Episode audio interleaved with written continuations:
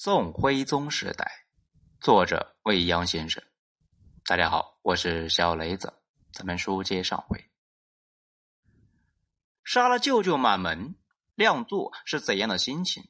史书啊没有记载，或许呢他根本就没有心情，无喜也无悲。对于莫藏额伯这个母亲呢之外最亲近的人，他或许啊除了厌恶就是仇恨。他是舅舅。但是呢，他拿走了属于皇帝的权利，这就是所有仇恨的根源。在权力的挤压之下，亲情那是没有太多空间的。至于自幼抚养长大、照顾无微不至等等，在权力面前根本就不值一文。换句话来说，自从莫藏额伯把亮作扶上帝位，他就不是在抚育外甥，而是在养虎了。养虎必定为患。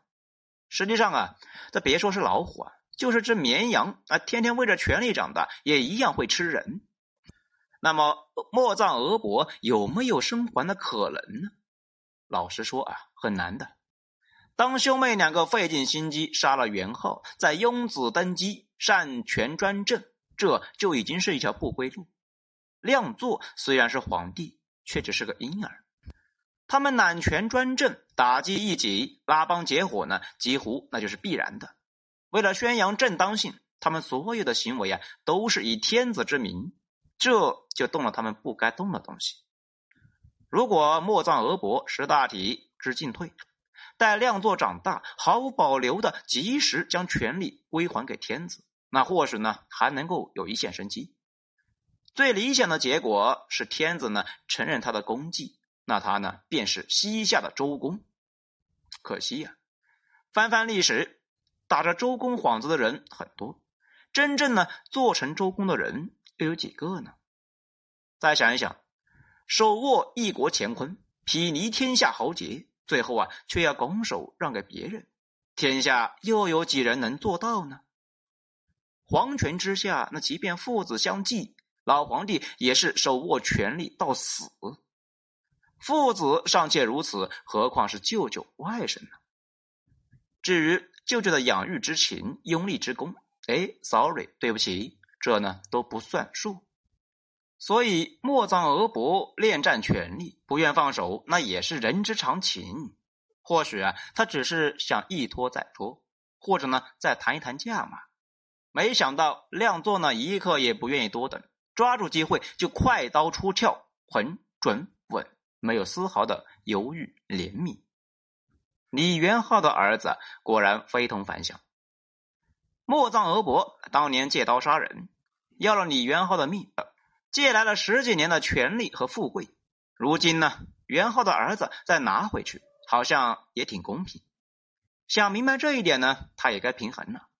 当然，他还是亏了，毕竟呢，元昊只是一条命，莫藏家那却是几百口啊。当然，如果黑云在世，依旧是太后，结局呢不至于或者是这么惨烈。不过也未必，毕竟呢，这生舅俩那都是刺杀黑云的嫌疑人。实际上啊，只要进入权斗模式，杀戮开启，不决出胜负，杀至最后一个人，根本就停不下来。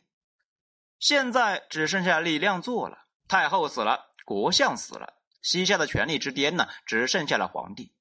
亮座踏过舅舅满门尸骨，走向清政，膝下无人不侧目。单此一击，就是最好的立威之举，也是献给亲政呢最好的大礼。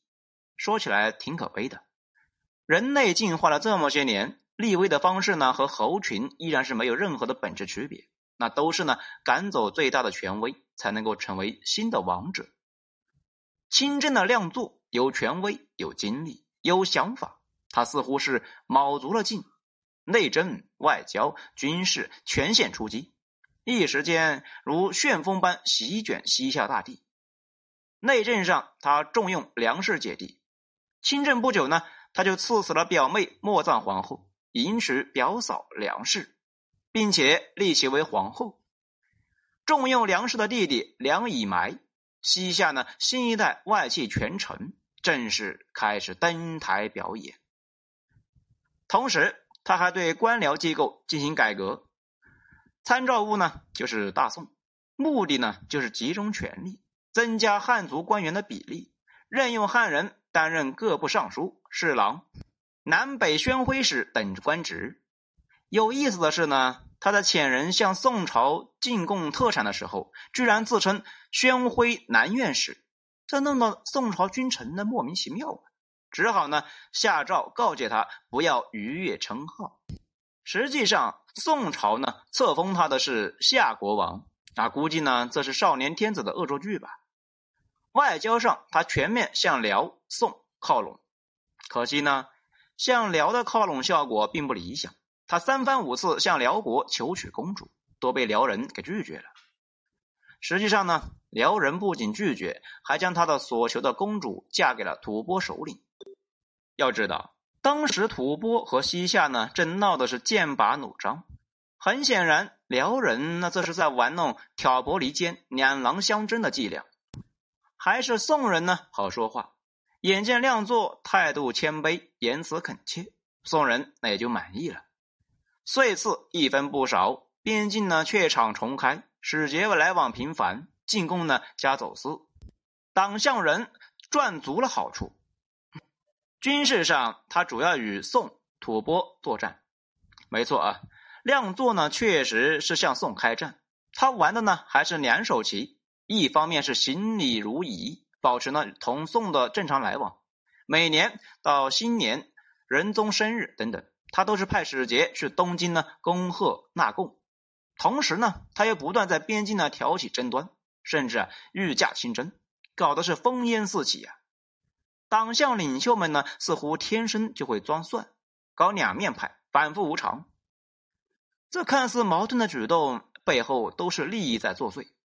在亮作看来，如果能用武力抢到好处呢，那就直接抢；如果军事受挫，那就去东京，用谦卑的态度再去要，哪招管用就用哪招，绝对的实用主义啊！他这种斗而不破的玩法，让大宋的君臣那非常纠结。好在军事冲突呢规模不大，宋人积极反击的同时啊，大体上那还是忍了。对待吐蕃呢，西夏态度啊非常强硬，在莫藏俄伯主政的时候，西夏就曾经呢主动攻击吐蕃的。青塘城啊，也就是呢今天的青海西宁市，被吐蕃首领姑斯罗给击败。姑斯罗还顺势呢攻入夏境，大虐而归。亮作继位之后啊，趁着辽与吐蕃呢闹矛盾，再次攻打清塘城，又被击败，只好呢悻悻退兵。后来吐蕃内乱，其大将带领南州附近的土地呢归附西夏。让亮作捡了个大便宜啊！此后双方虽然是时有军事冲突，亮作也并没有太大的作为。总体来说，莫藏兄妹主政的时候，主动挑衅较少，与辽、宋、吐蕃的边疆呢就相对安稳。亮作亲政之后，四处出击，到处点火，不过数年，那就搅得各国啊不得安宁。这是一种策略和战术。正是在这种挑衅、进攻、和谈、再挑衅、再进攻、再和谈的过程中，亮作迅速的成长成熟。他锻炼了政治手腕和军事技能，更是呢借机整合国内力量，消灭不臣，巩固地位。至于挟敌自重、挟敌立威、挟敌固权，那些雄主们常玩的套路呢，少年亮作无师自通，玩的是炉火纯青。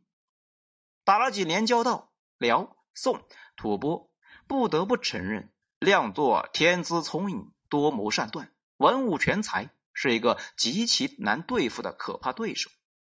假以时日，待其羽翼渐丰，筋骨强劲，超过其父李元昊也未可知啊！